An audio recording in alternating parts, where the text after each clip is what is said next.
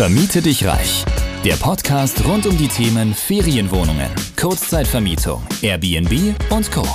Wie auch du dir ohne eigene Immobilien ein Imperium aus hochprofitablen Unterkünften aufbaust und dir dadurch einen ortsunabhängigen Lifestyle ermöglicht, zeigen dir Sadia und Roman von PowerBnB. Let's do it. Airbnb nimmt Wohnraum weg. Das ist zumindest eine These, die wir schon sehr oft gehört haben und ähm, wo du ja, Sadia, auch schon öfter mal ähm, ja, angeschrieben wirst auf Instagram von Leuten, die es vielleicht nicht besser wissen. Und in dieser Folge ähm, reden wir gerne mal über diese Problematik und ähm, wie es tatsächlich aussieht. Ob man hier ähm, sich vielleicht echt mal noch näher dazu Gedanken machen sollte. Genau.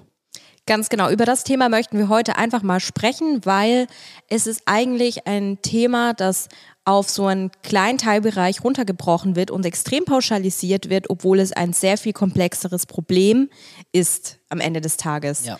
Und wenn man sich mal die Basis des Problems anschaut, also wenn wir jetzt mal wirklich an der Wurzel des Problems beginnen, ist es ja so, dass es eben grundsätzlich viel zu wenig Wohnraum gibt. Ja, genau. Also wir haben schon das Thema, dass viel zu wenig gebaut wird. Jetzt auch äh, mit der ganzen Krise, ähm, sage ich mal, die Baukosten sind viel zu hoch. Es wird auch relativ wenig genehmigt von den Städten und den Gemeinden. Ähm, da muss man sich beispielsweise nur Berlin anschauen, wie wenig genehmigt wird. Ähm, da brauche ich mich letzten Endes dann nicht wundern, dass das Ganze eigentlich ähm, aufgebauscht wird, das ganze Thema. Ähm, mit Airbnb und zu wenig Wohnraum. Da wird letzten Endes eigentlich ja ein Sündenbock gesucht, wieso äh, der Wohnungsmarkt so angespannt ist. Und da kommt ja das ganze Thema mit dem Airbnb, Kurzzeitvermietung, ganz recht. Wobei wir ja eigentlich eher das Problem haben, dass zu wenig gebaut wird. Richtig. Wenn wir jetzt mal auf diese zwei äh, Themen eben äh, nochmal näher eingehen, die du erwähnt hast. Es wird zu wenig gebaut. Und warum wird zu wenig gebaut? Ich meine, Politische Umstände und äh, Regulierungen oder Gesetze machen es natürlich für Investoren auch nicht gerade attraktiv. Ja. Und das ist natürlich mal eine große Ursache des Problems. Man müsste ja eigentlich äh, Rahmenbedingungen schaffen für Investoren, dass sie Lust haben, ähm, entsprechend in eben Wohnungen zu investieren, Wohnungen zu bauen ähm, und so weiter. Dann haben wir aber das zweite Problem, dass total wenig genehmigt wird. Also wir haben ja jetzt bei uns im Bereich der Kurzzeitvermietung immer auch wieder natürlich mit Gemeinden zu tun, durch ähm, die Nutzungsänderungen, äh, die eben gemacht werden müssen, die übrigens äh, nichts Besonderes sind. Nutzungsänderungen sind ja an der Tagesordnung beim Bauamt. Äh, es wird Gewerbe vielleicht in eine andere Gewerbeart umgenutzt oder was auch immer. Ja, man kann sich das auch so vorstellen, aus einem klassischen Ladengeschäft, wo ein kleiner Supermarkt, Kiosk, whatever drin war, wird dann ähm, ein Friseurladen, muss ich auch eine Nutzungsänderung machen. Richtig. Und da bekommen wir natürlich auch viel mit. Und wenn ich dann natürlich mit äh, Menschen aus dem Immobilienbereich, die da sehr viel Erfahrung haben, äh, Unterhaltungen führe, die dann auch so gehen wie, ja, in der Stadt XY wird nur Gewerbe genehmigt und überhaupt kein ja, Wohnraum. In welcher Stadt war das nochmal? Das war in äh, Jena tatsächlich. Ja, genau. Also ist ja jetzt auch keine kleine Stadt. Und da ist es anscheinend wohl wirklich so, dass sehr, sehr viel Gewerbe genehmigt wird und kaum Wohnraum genehmigt wird von Seiten der Stadt.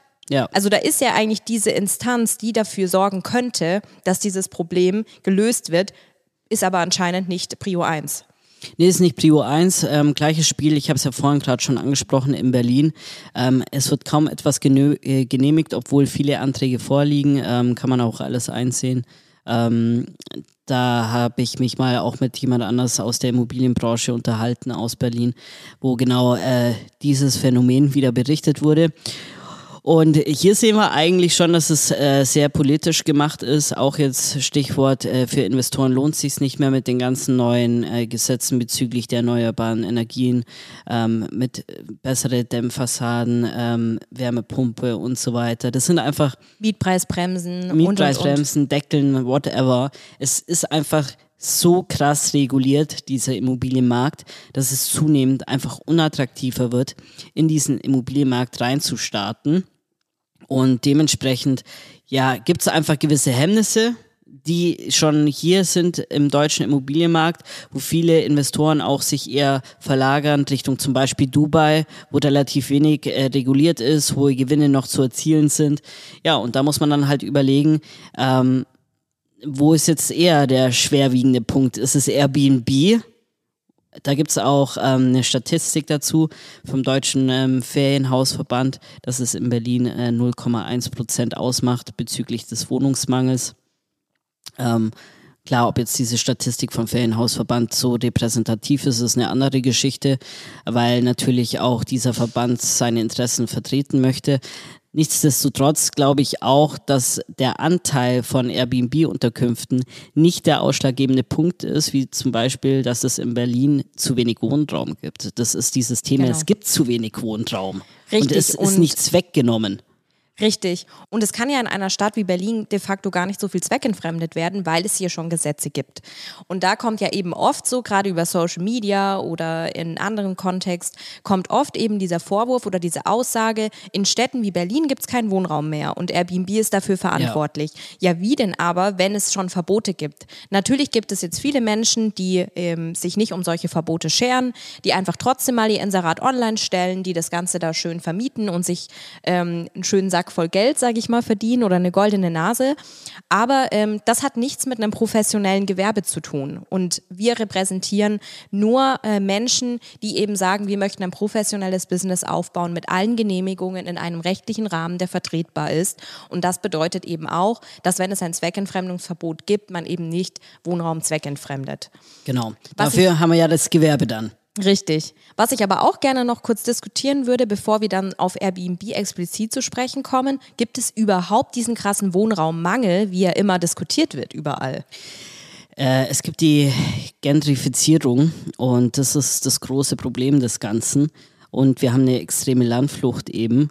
Und ähm, teilweise kann man auf dem Land sogar äh, mehrere Monate lang mietfrei äh, wohnen, weil es findet sich kein Mieter und äh, diese Landflucht ist natürlich auch das Thema, dass dann in den Städten äh, alles überquillt und ähm, auf dem Land ist es dann eher nicht so. Und da steht dann eben viel leer, Infrastruktur wird, wird auch schlechter und so weiter weil halt einfach weniger Menschen vor Ort leben und dann stehen dort Immobilien leer. Also das ist natürlich auch so ein gesellschaftlicher Wandel, der passiert. Auch der Wandel einfach, ähm, dass die Leute alleine leben wollen, die wollen nicht mehr in WGs leben. Also WGs finde ich auch ist tatsächlich ein bisschen äh, runtergegangen in letzter ja. Zeit, die Beliebtheit zumindest. Dann ähm, viel zu viele Single-Wohnungen gibt es auf dem Markt, ähm, Generationenhäuser ähm, gibt es auch nicht mehr in diesem klassischen Sinne. Und das sind natürlich gesellschaftliche ja, Wandel, die auch berücksichtigt werden müssen. Die Leute wollen alleine wohnen, jeder in seiner Ein- oder Zwei-Zimmer-Wohnung, besser sogar noch Drei-Zimmer-Wohnung für eine Person. Und da brauche ich mich dann letzten Endes dann auch nicht wundern, ähm, wieso denn der Immobilienmarkt oder der Wohnungsmarkt so äh, vollgelaufen ist. Richtig. Und jetzt ähm, gab es natürlich auch Gründe für diese Landflucht. Klar, der ganze gesellschaftliche Wandel und natürlich auch ähm, Jobs. Ne?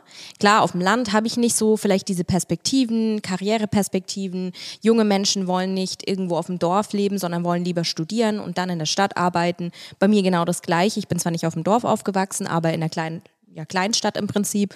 Und ich wollte auch weg. Ich wollte auch in eine große Stadt nach Stuttgart. So, also ich, ich bin, auch vom, ich bin vom Dorf. du bist vom Dorf, genau. Da kannst du es wahrscheinlich noch ein bisschen besser vertreten, diese Perspektive. Aber ähm, was ich damit sagen will, ist, dass ja eigentlich der gesellschaftliche Wandel oder der Wandel in der Arbeitswelt auch wiederum Möglichkeiten gibt, dieser Landflucht entgegenzuwirken. Weil, also mittlerweile gibt es ja sehr viele Menschen, die wiederum gerne aufs Land ziehen ja, also die sagen, ähm, wenn ich die Möglichkeit habe, zum Beispiel von einer Großstadt wie Köln ins Allgäu zu ziehen oder so, dann ähm, finde ich das super. Ähm, weil ich möchte es dann doch irgendwie ruhiger und beschaulicher und so weiter haben. Wobei man auch ein bisschen ähm, differenzieren muss, Land ist nicht gleich Land. Weil das Allgäu ist ein äh, sehr wirtschaftsstarker Standort. Ja. Da ist, herrscht auch gar nicht diese Landflucht. Und dann gibt es zum Beispiel, ähm, jetzt rund um die sächsische Schweiz zum Beispiel, ähm, eine extreme Landflucht. Da wohnt nicht wirklich jemand. Aber trotzdem gehen Leute zum Urlaub machen hin. Und da ist eigentlich schon wieder ein Punkt. Ich glaube, da willst du auch ein bisschen drauf raus. Ja, genau. Und es gibt ja viele Menschen, die jetzt auch mittlerweile schon die Möglichkeit haben, rein theoretisch auch vom Land aus zu arbeiten, weil sie zum Beispiel Homeoffice haben oder ähnliches. Also da gibt es ja auch mittlerweile viele Möglichkeiten. Aber trotzdem ist ja nach wie vor diese Landflucht da und Menschen möchten tendenziell lieber in der Stadt leben. Und dadurch ist ja auch dieser Wohnraummangel irgendwo bedingt.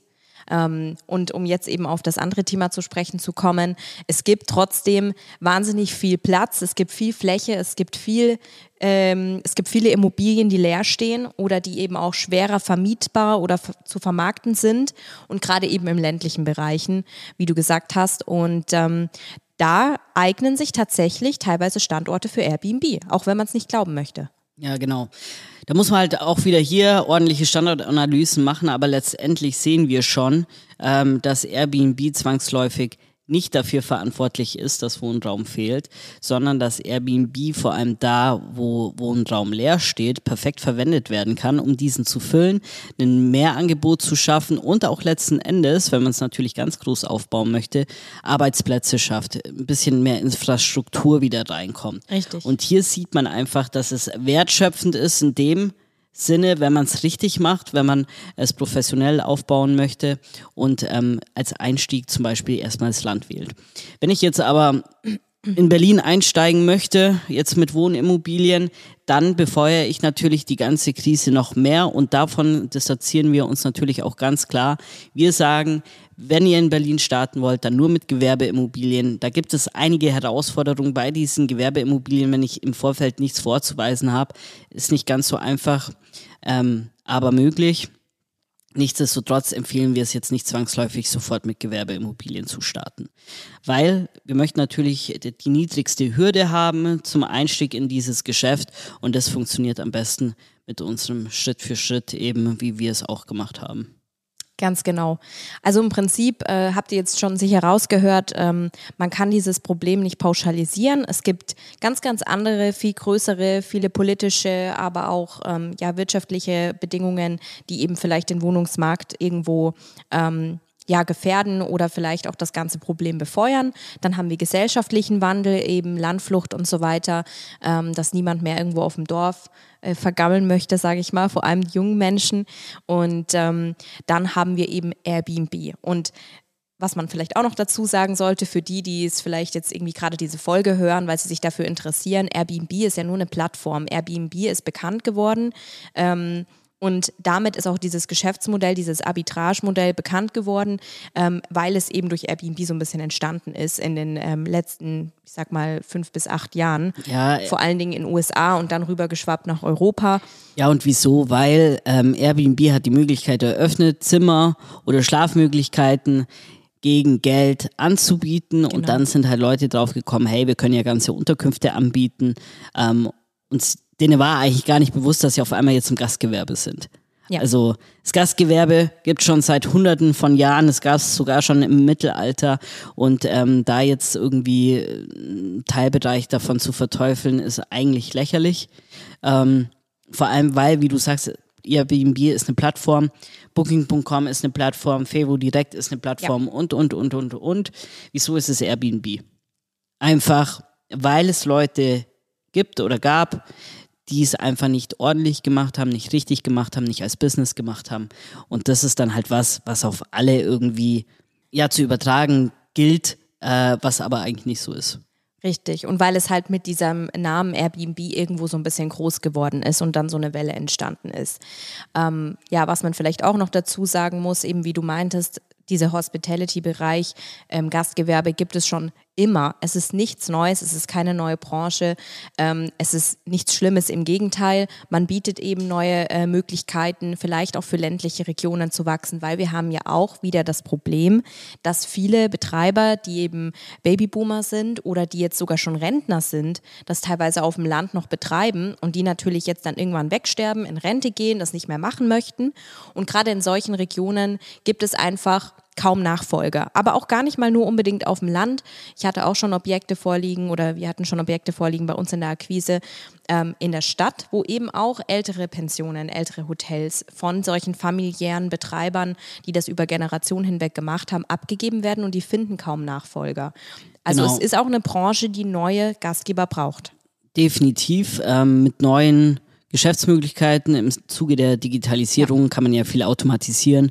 Ähm, was aber auch bei dem Thema Airbnb vielleicht noch mal kurz zu sagen ist, ähm, was Airbnb so besonders gemacht hat oder immer noch macht, die Eintrittsbarriere in diese Hospitality-Branche ist so niedrig. Richtig. Also es kann jeder mit, sag ich mal, 5.000 bis 10.000 Euro Startkapital schaffen, in dieses Feld reinzugehen, es alles automatisiert aufzuziehen und das dann hin weiterhin nach ja. oben zu skalieren. Mhm die Barriere ist halt jetzt zu niedrig. Die war früher eben im Gastgewerbe nicht zu niedrig, weil ich habe eine Pension kaufen müssen oder ein Hotel.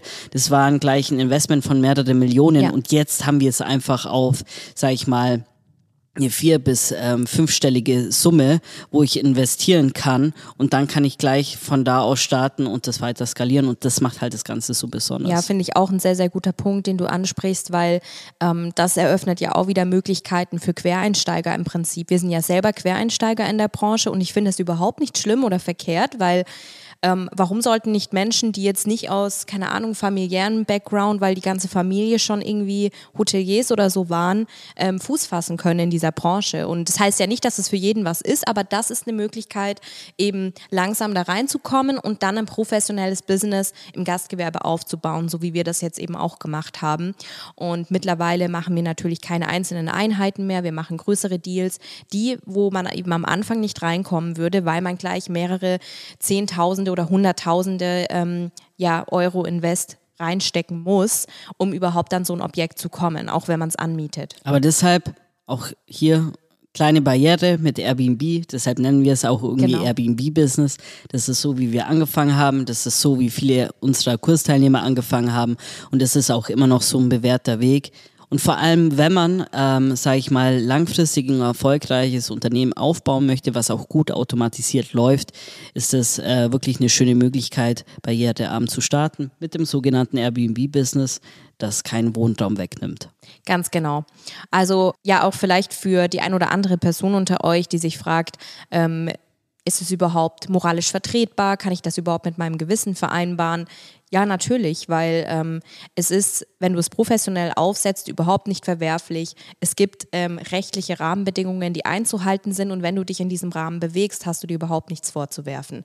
Und äh, nicht nur wir, ähm, die vielleicht in dieser Branche ähm, ja vertreten sind, sind ja verantwortlich für ein viel größeres Problem, sondern es ist, wie gesagt, teilweise ein gemachtes Problem und teilweise sind dafür ganz, ganz andere Player verantwortlich, ähm, wo wir auch nur bedingt was beeinflussen können. Ja, und wir haben ja auch äh, gesehen, gesehen, dass wir nicht Airbnb Airbnb machen oder Airbnb ist nicht gleich Airbnb, sondern ähm, dass wir einfach im Hospitality-Bereich unterwegs genau. sind äh, und am Anfang durch dieses Geschäftsmodell eine niedrige Einstiegsbarriere haben und dementsprechend wie wir es gesagt haben schon, Airbnb nimmt keinen Wohnraum weg und ich denke, diese Folge hat es nochmal ganz klar aufgezeigt. Ganz genau. Und ja, wenn ihr mehr solchen Input haben wollt ähm, zum Thema Kurzzeitvermietung, Airbnb-Business, wie ihr da rein starten könnt, ohne große Eintrittsbarrieren, ohne großes Startkapital, auch als Quereinsteiger, ohne Erfahrung im vielleicht Immobilien- oder auch Hospitality-Bereich, dann könnt ihr euch jederzeit an uns wenden. Lasst uns gerne wissen, wie ihr die Folge fandet, welchen Input wir euch als nächstes geben sollen und vergesst natürlich nicht auf äh, YouTube zu folgen und auch diesen Podcast weiter zu empfehlen. In diesem Sinne würde ich sagen, bis zur nächsten Folge. Bis dann. Du möchtest zusammen mit Sadia und Roman sowie einer starken Community zu mehr Freiheit, Rendite oder einfach mehr Cash im Monat? Dann geh auf www.powerbnb-consulting.de und starte deinen Erfolgsweg.